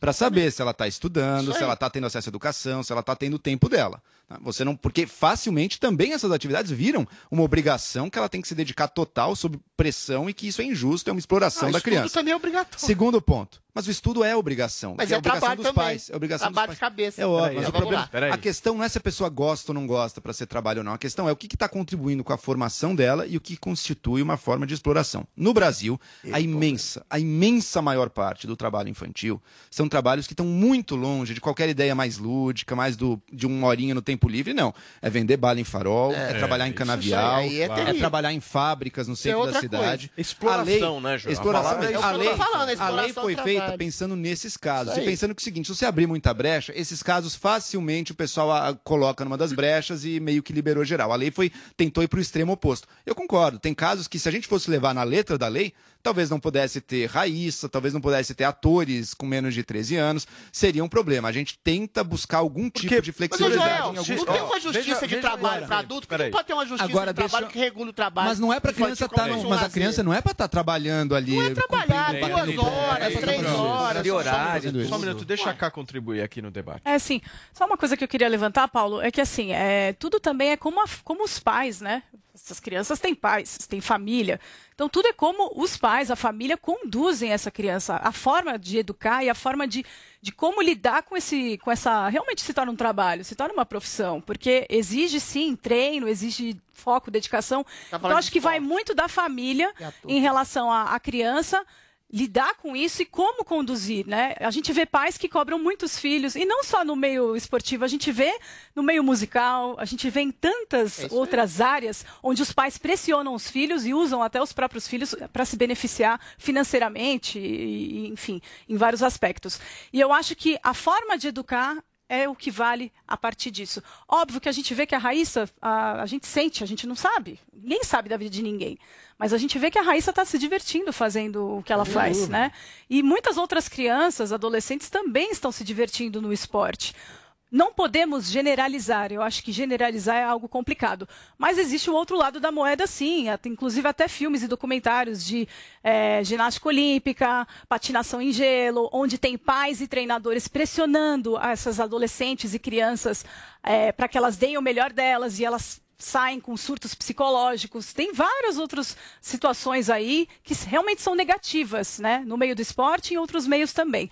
Então, acho que tudo vai dos pais, da família, quem é é, responsável existe por aquela lei criança. que proíbe trabalho formalmente antes A ideia dos 14 dessa lei é o medo das brechas. Eu concordo. Tem casos em que eu também acho que eu não vejo problema Atleta do é filho brecha. ajudar um pouquinho, ganhar alguma é coisinha brecha. por, por livre e espontânea vontade. Agora, a lei foi pensada para não tentar abrir brecha para a maioria dos casos do trabalho no Brasil, que seria o da pior espécie, aquele que a gente Isso. realmente E quer tira a perspectiva da infância da criança. de Ah, a Bruna tipo de Marquezine tirou a infância dela desde os seis anos ela tá na televisão. diferentes, Ué, mas é um de trabalho. Deus. Você é especificamente mesma casos como a Bruna cara. Marquezine, da Você Angélica, trabalhar numa dessa carvoaria, numa Não, cana- mas você tá falando É, do é, extremo é, oposto. pô. Tô falando assim, um trabalho assistido de Bater maneira ponto, social, por não assistente é. social, por pessoas que zelam pela seguridade Mas tem assistência física e social mental para garantir isso para a população brasileira? Não tem, Adriles. Não Mas tem. você vai não proibir taxativamente, é hoje em, dia, não- complicado. hoje em dia, o mais seguro, na minha visão, é manter proibido para evitar os piores abusos. Agora, se a gente evoluir, tiver mais assistentes sociais, tiver jeito de fazer com que sim, trabalhos pequenos, pontuais, livres, Mas é isso que eu remunerados. tô querendo dizer. Ô, Da- Joel, da sabe jovem qual é de o 12, ponto? Mas isso é 13 anos? proibido. Eu não sei é dizer, o mas é porque não tem é estrutura para proibido. garantir isso hoje em dia. é a Aí vira um, tra- aí vira um privilégio de atores mirins que têm dinheiro para poder trabalhar infantil. Sabe Olha só qual que é o contradição. ponto nessa história toda? É que o Brasil carece um pouco de bom senso e a é legislação ela foi pautada sobre os extremos.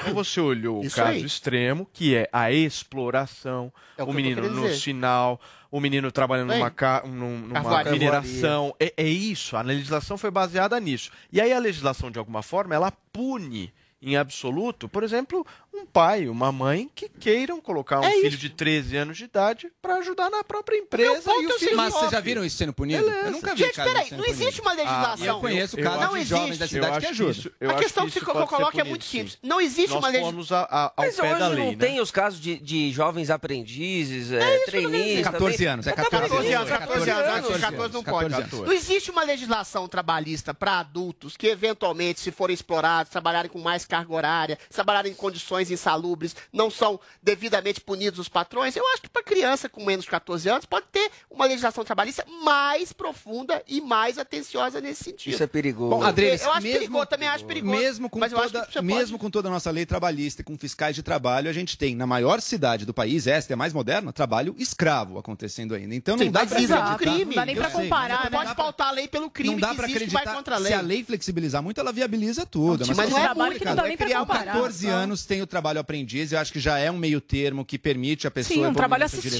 direção. né? Bem E eu organizado. acho que- Então, eu, eu não sou contra, eu não sou taxativamente contra qualquer mudança, Pois mas é, acho que tem que ser feita com muito cuidado, eu concordo com facilmente você. você abre brecha. Sabe por quê? É isso que eu acho engraçado. O trabalho, entre aspas, infantil, o trabalho lúdico, prazeroso, como entretenimento, vira um privilégio de atrizes como a Bruna Marquezine, que Mas começou nem com é- 6 mas anos, nem é lazer e a atleta, a fadinha, que começou com 8, 16 7 anos pode, também. 16 pode, tá? 16 Não, pode. mas era 6. E tem um outro ponto Bruna também, Marquezine era uma são- desse tamanho, já um outro trabalhava. ponto que eu acho que é importante a gente destacar, que são os valores da lei, né? A lei ela traduz o que é a nossa sociedade de alguma maneira. E uma coisa que essa lei traduz é o pouco valor do trabalho também, né? Porque o valor do trabalho precisa É, educação ser para o trabalho é uma coisa sempre- digna. É isso que eu tô sempre querendo dizer. Reiterado na nossa Não trabalho em sociedade que carvoaria, o pelo amor de trabalho é algo positivo, é, algo bom. Tem que E ser não algo que traga dignidade, é algo ruim. Trazendo Eu lembro quando eu dignidade, estudava né, Paulo? física e química Se quando eu tinha um 11 anos, eu trabalho digno. detestava. Eu odiava. Esses trabalhos que essas meninas fazem, uma Bruna Marquezine, uma atleta, ou uma pessoa que está estudando uma língua, quer ser professor, qualquer coisa, é um trabalho lúdico, que a pessoa tem um grande prazer em trabalhar. Mas não é gostar ou não gostar deles. A pessoa pode odiar estudar. Ainda assim, é o direito da criança e ela tem que ter o acesso Não, ao dever, estudo. direito e dever. É, mas você não cobra legalmente da criança. Mas não é um trabalho? pais. É um, que você- trabalho impositório, Não, um porque é a formação dela, é a formação dela. Não é o que tá. Porque você pode facilmente sacrificar a vida de uma criança botando-a para trabalhar agora, mas acabando Não, com mas as é tirar perspectivas o de estudo, futuro. Joel, é uma porque coisa ela não não ganha o a estudo, porque ela não tem estudo. Então, É a criança ela tem que estar focada, o principal é na educação e na sua sociabilidade, no seu lazer.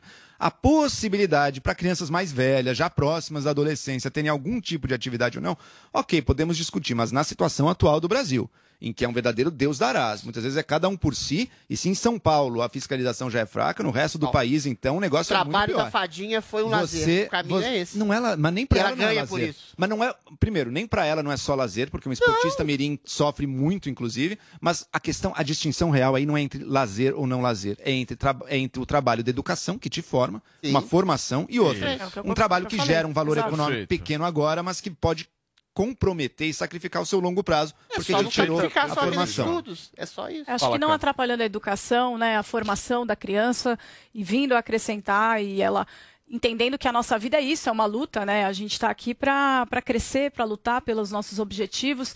Isso, o esporte ele é brilhante nesse aspecto, né? E só uma adendo que eu queria fazer, uma coisa que o Vini levantou ontem, né, também é sobre a idade mínima para competir nas Olimpíadas. E o COI, que é o Comitê Olímpico Internacional, ele não determina uma idade mínima universal para os atletas olímpicos, mas os esportes individuais, eles têm limites de elegibilidade. Na ginástica, por exemplo, a idade mínima permitida é de 16 anos no feminino e 18 no masculino, enquanto os boxeadores eles devem ter com- completado no mínimo 18 anos para poder atuar. Tá? Se a fadinha o tivesse skate, nessa, eu não teria nem é, no caso do skate não teve, não tem exigência, tá, Paulo, de É uma idade mínima, por isso que a nova, nossa? Muito Raíssa novo. está É muito inclusa nisso, tá? nos deu a medalha de Já no hipismo a idade mínima é de 18 anos. E uma coisa bem interessante, só um adendo bem rapidinho, Bem Vinícius, se vocês me permitem, é bem rápido.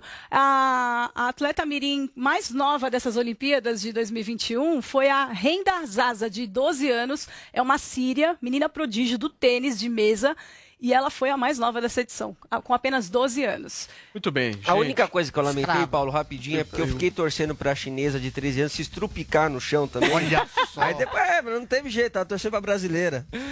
Gente, vamos nessa, são 11 horas e 5 minutos. Se você tem alguma pergunta pra fazer, é melhor pensar bem, porque ele não foge de nenhuma. Eu tenho um filho que só gosta de mulher feia. O que você acha? Eu acho que ele puxou o pai. Mitadas do Bolsonaro. Eu tenho um filho e esse filho me revelou que é gay. Ele perde algo com isso? Perde sim. O quê? As pregas! Mitadas do Bolsonaro no Panflix. Baixe agora na App Store ou no Google Play, no celular ou tablet. Panflix, a TV da Jovem Pan de graça na internet. you. Na graduação EAD da Uniaselv, você constrói o seu futuro de um jeito único. Único porque só aqui você tem um tutor exclusivo para sua turma, experiente na área do seu curso. E também porque dá para estudar até pelo celular, com navegação gratuita, patrocinada pela Uniaselv. Viu só? Aqui o ensino é superior mesmo, com nota máxima no MEC e mensalidades a partir de 169 reais. Comece hoje. Inscreva-se já em uniaselv.com.br. Uniaselv. Mesmo quando tudo parece parar, a vida continua fluindo. E os frutos do trabalho aparecem. As lojas 100 já estão concluindo as obras de seu depósito 2, dobrando a capacidade de estoque para oferecer mais produtos e preços ainda melhores. Porque o futuro vai ser nota 100. Loja 100, 69 anos. Ainda bem que tem. Ele te ensinou que a vida é uma aventura, que é feita de pequenas e grandes conquistas, mas também de muito estilo e conforto. Neste Dia dos Pais, retribua todo o carinho e aprendizado. Presenteie ele com calçados Pegada. São modelos de botas, sapatos sociais, sapatênis, sandálias e chinelos desenvolvidos com atenção em cada detalhe. Encontre nas principais lojas do país ou pelo site pegada.com.br. Dia dos Pais Pegada. Ligados para sempre. Tudo que você quer de uma rádio, você ouve aqui. Humor. Diretamente dos estúdios da Jovem Pan e Panflix. Pânico. Chuchu beleza, chuchu beleza. Entretenimento. Nível, nível, nível. É o Missão Impossível. Notícias. Jornal da Manhã. Os pingos nos is. As promoções que todo mundo quer ganhar. E claro, as músicas que você curte. No seu carro.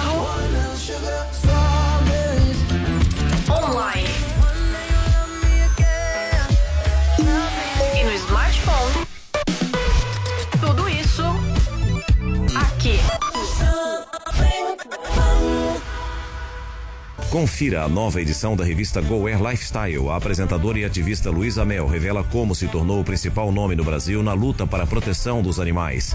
Entrevistas exclusivas com JB Medeiros, o rei das biografias, Eric Jacan, Natália Arcuri, Sandro Bastos e Maurício Irata. Cadernos especiais de pets, gastronomia e beleza. Revista Go Air, já nas melhores bancas e no nosso app para tablets e smartphones. Acesse goair.com.br e nos siga nas redes sociais. Jovem Pan.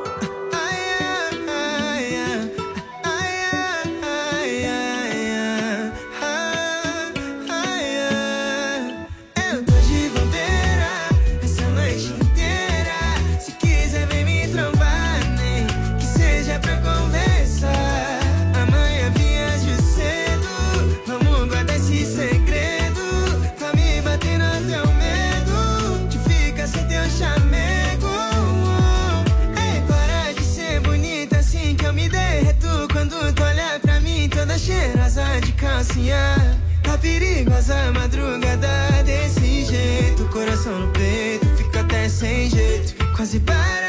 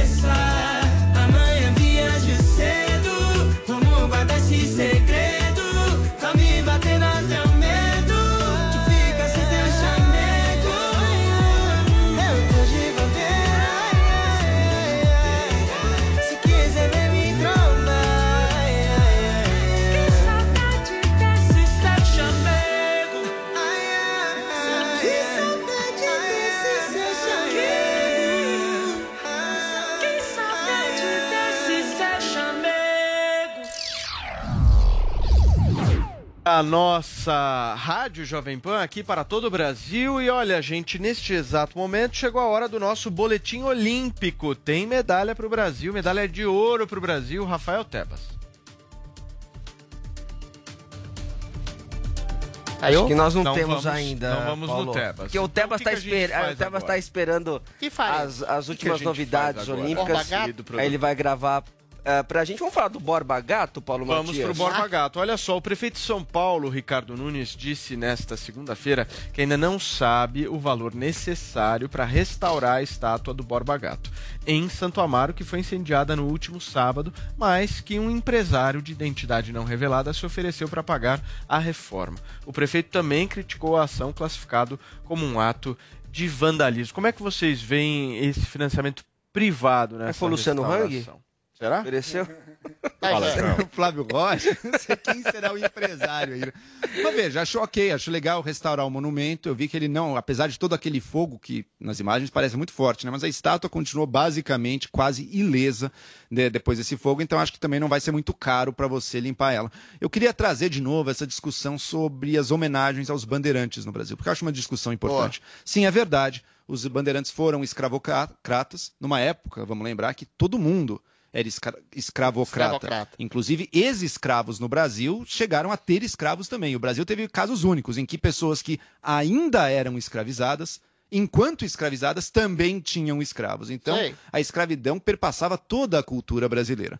Os bandeirantes, sem dúvida, se comportaram de maneiras com violência, captura de indígenas, uma busca desenfreada por metais preciosos, matando quem precisasse matar muitas vezes. Então, se comportaram de maneiras totalmente condenáveis muitas vezes. Ao mesmo tempo, é graças a ele que o Brasil não é uma fina linha litorânea ao Um longo, Chile. ao longo, tipo um Chile do lado oposto do continente. Travaram terra. Foram eles que entraram sertão Sei. adentro, que entraram mato adentro, ao mesmo tempo que tinham condutas terríveis e monstruosas. E veja, monstruosas não só para os dias de hoje, até para a época deles. Eles eram considerados bárbaros. Muitos deles eram mamelucos, não eram nem brancos, portugueses, Sei. nada disso. Falavam muitas vezes língua geral melhor do que falavam o português, ou seja, falavam melhor o, o tupi codificado ali do que o português. Então eram pessoas muito brutas, vistas às vezes com horror pelas autoridades da época, mas bem ou mal, somos filhos deles. O Brasil existe onde ele, da forma e do tamanho que ele tem hoje, em boa medida também por causa dos esforços dos bandeirantes. Eles foram além, inclusive, do Tratado de Tordesilhas, que dividia entre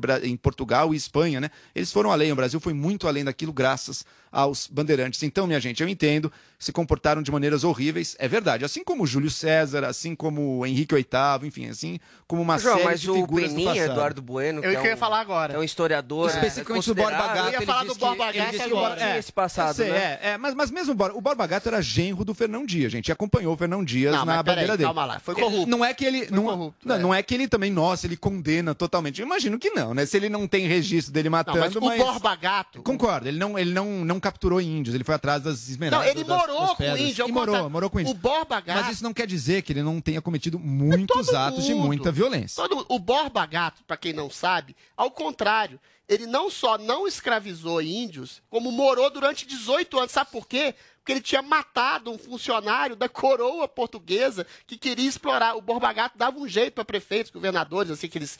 Quer dizer, não, tinha esse nome na época, para exatamente auferir mais ouro. Ou seja, o Borba Gato foi o injustiçado pela história.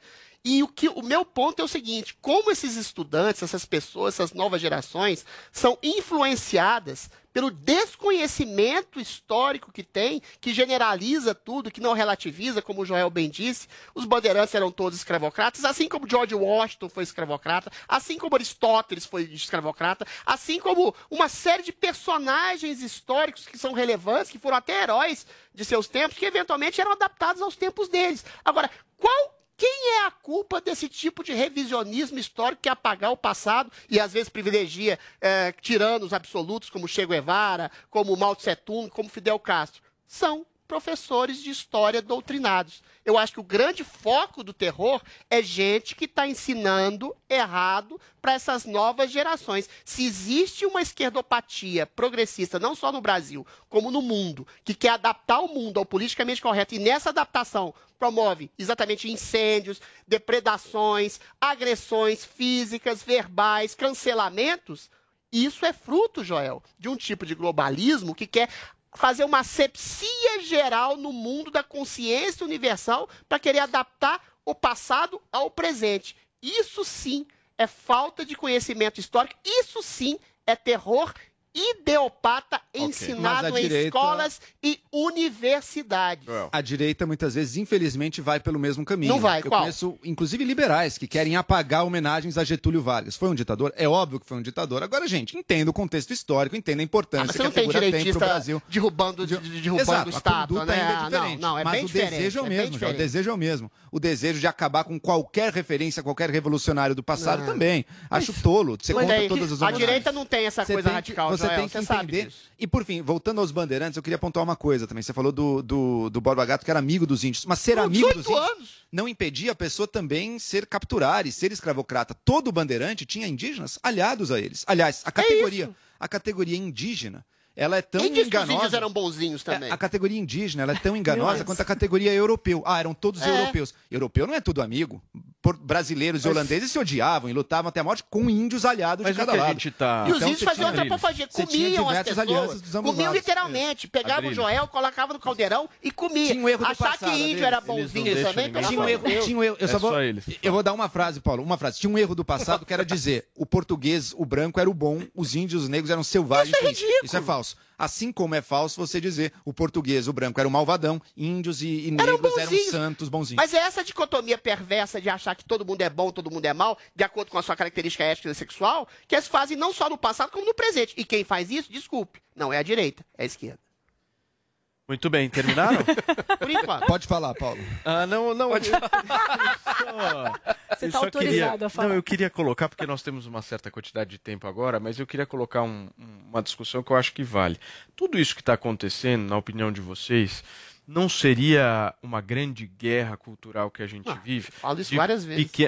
Quer continuar falando? Não, vai lá. de pequenos grupos, pequenos grupos que querem fazer uma certa criação de uma espécie de um livro de regras, porque se a gente for analisar, por exemplo, você chegar e queimar a estátua do Borba Gato, certo? Isso é uma atitude de um grupo pequeno que não gosta do Borba Gato, que acho que não acha que ele representa. Nem Esse conhece. grupo, ele não pergunta para ninguém a opinião de ninguém, só vale o que esse grupo pensa dessa forma, vai lá, age e é uma espécie de regramento sendo imposto. Perfeito. Da mesma maneira, como você, vou, vou pegar um outro exemplo aqui para colocar na roda, utilizar a palavra todes no linguajar. Todes. Todes. Eu, eu vejo, eu vejo as duas coisas de uma maneira semelhante. diferentes, é né? uma certa Não, é a mesma coisa. É uma certa É a mesma colocada coisa. Paulo, no caso do... Eu no acho exatamente Por um igual. pequeno grupo. No caso das estátuas especificamente, também é um movimento que ele é copiado, né, dos Estados É exatamente Unidos, né, isso. dos movimentos europeus. Isso então, é. assim, nem tem uma originalidade aqui ah, do Brasil. Viram então, acontecer o lá, né, formato, Vini? E o formato é o né? mesmo. O que formato é o que mesmo eu me refiro e- é um pequeno grupo, pensa de um jeito, não pergunta a opinião de ninguém, vai lá e tenta É impor. Isso, isso. É isso. que- Mas mas, que pra, a que sociedade acaba é, transmitindo a mensagem de que parece que são todos que estão pensando dessa maneira. Ah, Tanto um que, ponto é, que é líderes, perverso. os líderes de esquerda já entenderam de- desses últimos protestos que foram os menores já, de, de menos adesão, Foram. Né? Uhum. E que para os próximos pode ser que mais gente se afaste por causa desses pequenos atos de Esses líderes entenderam, vandalismo. entenderam de maneira moral ou olha, estratégica? Olha, é estrategicamente, isso. é o ponto. primeiro ponto, estrategicamente foi um desastre essa queima do Borba Gato. Ninguém falou uma Exato. palavra sobre os protestos, falaram só sobre essa queima da estátua. Outra, você é contra uma estátua? Pode ser, podemos discutir quem que a gente quer homenagear ou não, mas existe um caminho para isso. Não é você se juntar com seus amigos, botar uma máscara e botar fogo na estátua. Isso é antidemocrático, autoritário ao extremo. Tem uma diferença que eu queria salientar com a questão da linguagem neutra, Paulo. Sim, ambos fazem parte de uma agenda progressista, em alguma medida importada dos Estados Unidos. Toda medida. Mas que isso não é não necessariamente uma condenação, também nem tudo que vem de fora é ruim. Agora, a diferença é que ao queimar uma estátua, você está interferindo com violência no espaço público, sem a legitimidade para isso. Não, perfeitamente. Ao mudar o jeito que você fala, ok, eu, eu sou contra a, a linguagem neutra e tudo o resto. Eu não falo daquele Tá jeito e não quero falar. de gênero, que é. Agora, se a pessoa quiser falar daquele jeito, também não vou ser eu que vou impedir. Não, ela não não, é tá, fácil, não é ela não simples tá assim. violando, Mas, ela não, tá Não é tão violando, simples assim. ela não tá violando Não, o espaço tá sim, público ao tá sim, não mas tá violando, tá violando a língua portuguesa e o Não tá comportamento das violando o pessoas. espaço público ao fazer Tá, isso. eu tenho- não tá. Gente, o que eu tô. o que eu- Discordância o que eu fundamental que eu coloquei- O que eu aqui. coloquei aqui É. pra vocês é justamente o formato. Volto a insistir no formato. É, pra mim, pelo menos, é a mesma coisa. imposição, Uma agenda tá progressista. Grupo Perversa. a não pergunta a opinião de ninguém É e isso aí. tenta impor. Eu Mas acho que a defesa, mas a defesa dos evangélicos, as pautas deles é a mesma coisa. Peraí, não Joelito, perguntam pra ninguém, deixa eu te eles falar querem uma fazer coisa. o que querem. Não, não, mas eles não impõem o evangelismo a outros povos como se fosse uma, um cristianismo Ah, não que tem impõe, que velho? colocar- Olha o que tá Não, acontecendo no não, Não, mundo. não acontece isso não. Não, o ponto do Paulo é interessante, eu vou ampliar, porque são pequenos grupos, pequenos grupos raivosos, terroristas, que têm os seus comportamentos importados da União Europeia, dos Estados Unidos, de queimar estátua, de mudar a língua, mas esses pequenos grupos são influenciáveis por quem?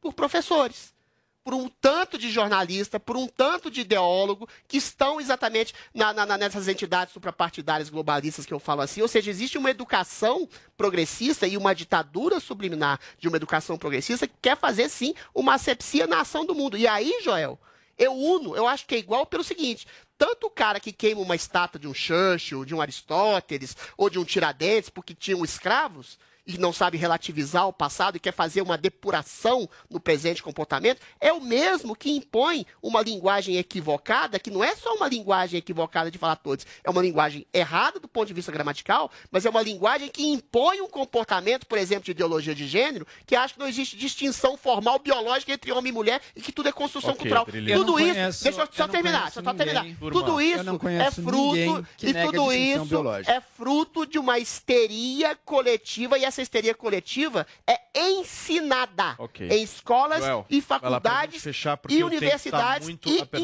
imprensa e Por mídia, favor, mundial Joel, e brasileira. Eu recomendo para Adriles que ele converse um pouco com professores. que Se ele fizer isso, ele vai ver que nunca na história acho que da humanidade Já conversei com o vários. professor tem menos poder do que ele tem hoje em dia para moldar os seus jovens. Então, Muito bem. é a realidade da Discordo sala de aula. É a fundamentalmente. realidade da sala de aula. Fundamentalmente. Então você culpá-los é uma campanha não, de grande caça... parte dos professores. Eu ia É eu acho só o seguinte, caça às bruxas, é uma campanha de caça às bruxas. Peraí, peraí, peraí, peraí, peraí, peraí. Peraí, peraí, peraí. Só, só, só um minuto. Só um minuto. Pra gente fechar. Adriles, 10 segundos. É, só, não são todos os professores que são perversos. Eu acho que a maioria dos professores, assim como influenciadores e jornalistas, e até homens de Estado, tem uma visão progressista que querem impor de cima para baixo. Ou seja, o que eu quero é pluralidade de opiniões dentro das cátedras, dentro das universidades, das escolas e das redações de jornalismo, para ter mais liberdade. Você tem progressistas, você tem evangélicos, todo mundo querendo impor a sua agenda. O que está faltando é a agenda, o que está faltando é a agenda da razão, a agenda iluminista do conhecimento humano. Essa tá embaixo. Muito bem. Muito bem, turma. Vamos então pro nosso boletim olímpico do Rafael Tebas? Solta, produção.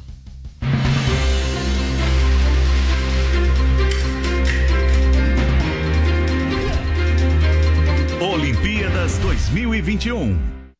Fala Paulo, muito bom dia pra você, bom dia pro nosso ouvinte internauta nesse Morning Show aqui da Jovem Pan. Já trago uma boa notícia para o esporte brasileiro. Já sabemos do Ítalo Ferreira, que foi campeão no surf, o primeiro ouro para o Brasil nos Jogos de Tóquio. Espetacular, foi realmente extraordinário. Ele venceu o japonês Igarashi na grande final e levou o ouro para o Brasil. Antes disso, polêmica com Gabriel Medina, que enfrentou justamente o Igarashi na semifinal e a avaliação de muitos é que o brasileiro foi prejudicado nessa disputa. Enfim, ele perdeu com bronca para cima dos jurados, foi para repescagem e perdeu novamente do australiano Owen Wright. Com isso, Medina ficou sem medalha na quarta colocação e consequentemente sem medalha nos Jogos Olímpicos. E hoje às 22 horas temos chances também na natação, 200 metros borboleta, temos chances reais com o Leonardo de Deus. Torceremos muito por mais uma medalha de ouro nos Jogos Olímpicos. Valeu, Paulo! E da revolta da Yasmin Brunet, por causa desse assalto a Gabriel Medina na madrugada. Vamos ver um pouquinho do que, que ela falou? Solta aí. Tá? O COB, a CB Surf, essa galera tá lá para representar os brasileiros, né? Tá lá para defender eles. Todo mundo aqui viu que o Gabriel foi absurdamente roubado. Eles fizeram alguma coisa? Não. Vão fazer alguma coisa? Não, né? Não vão fazer nada. Então tá, eu queria pedir para vocês, por favor, irem lá no Instagram do COB, da CB Surf, do time Brasil, esses negócios. Pergunta para eles por que, que eles não fazem, por que, que eles vão deixar um atleta deles ser completamente roubado. Por quê? É assim que eles defendem os atletas? É, é assim. Eu acho que agora vocês vão começar a entender o que, que eu tava falando desde o início. Então, gente, por favor, se vocês puderem, vá lá no Instagram deles só para questionar por que, que eles não representam os atletas que eles levam para as Olimpíadas. Só isso. Obrigado, tá, gente? Tá, e a Yasmin Brunet, então, Muito revoltada. Ficou revoltada de não, de não poder estar lá, né? de É a nota auditável. É. Agora, um, um ponto, Exato, exato. Depois de todo aquele drama que a Yasmin Brunet fez, não, porque eu tenho que ir, porque é um mês, ele vai ficar competindo. Foi quatro dias de Olimpíada, o cara já acabou. Já vai Era por não voltar. ficar quatro dias vai voltar. longe do namorado, do marido. Já É o vai amor, ué. Mas já estão Ai, estudando agora o, o, o voto impresso no Eu surf, né? Por, causa- depois desse assalto. Eletrônico Teve- auditável. auditável. É, a nota auditável. nota É eletrônica. Exatamente. Isso aí tem rolo. Gente, vamos terminar no entretenimento o programa de hoje. Camila tem novidade nostálgica bem bacana chegando na Netflix, né? Tem sim, Paulo. Vem aí. Ó, você que é fã da franquia Pokémon, vem aí uma nova série com os personagens japoneses. E segundo a Variety, ela está sendo produzida para Netflix. Porém, não será uma animação qualquer, viu, Paulo? Pois terá atores de carne e osso contracenando com os personagens fofinhos que a gente já conhece.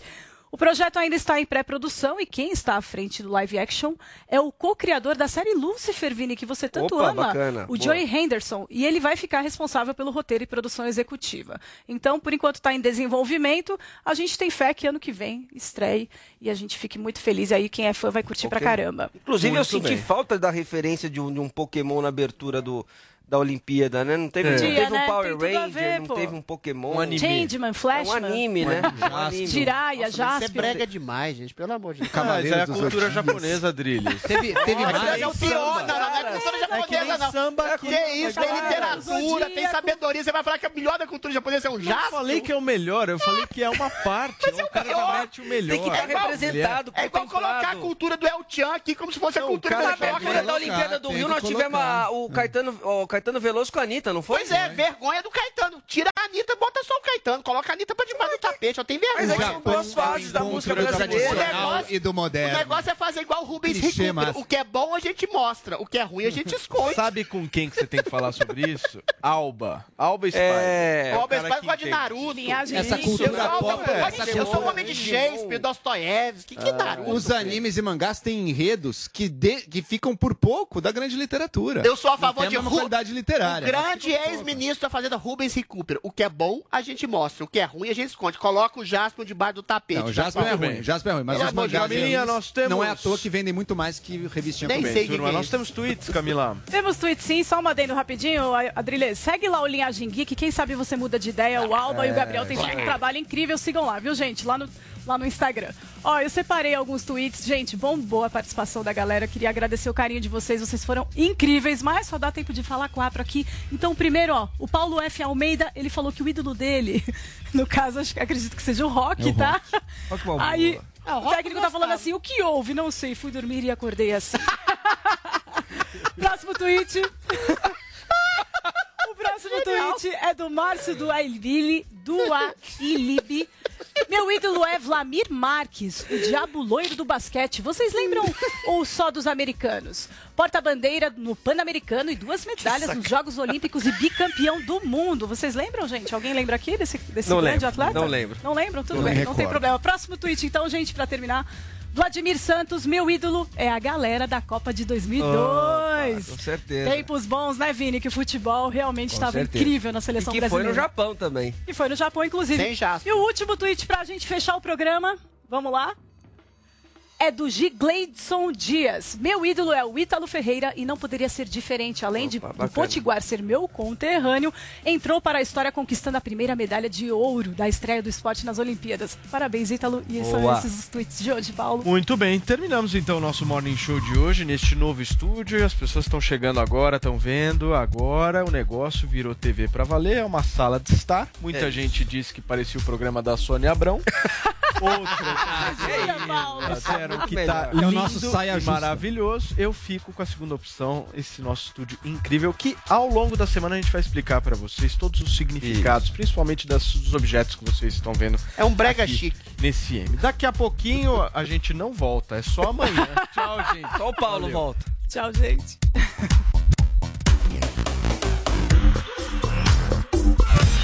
Você ouviu Jovem Pan Morning Show. Oferecimento Loja e 100. 69 anos realizando sonhos. Ainda bem que tem. Loja e 100.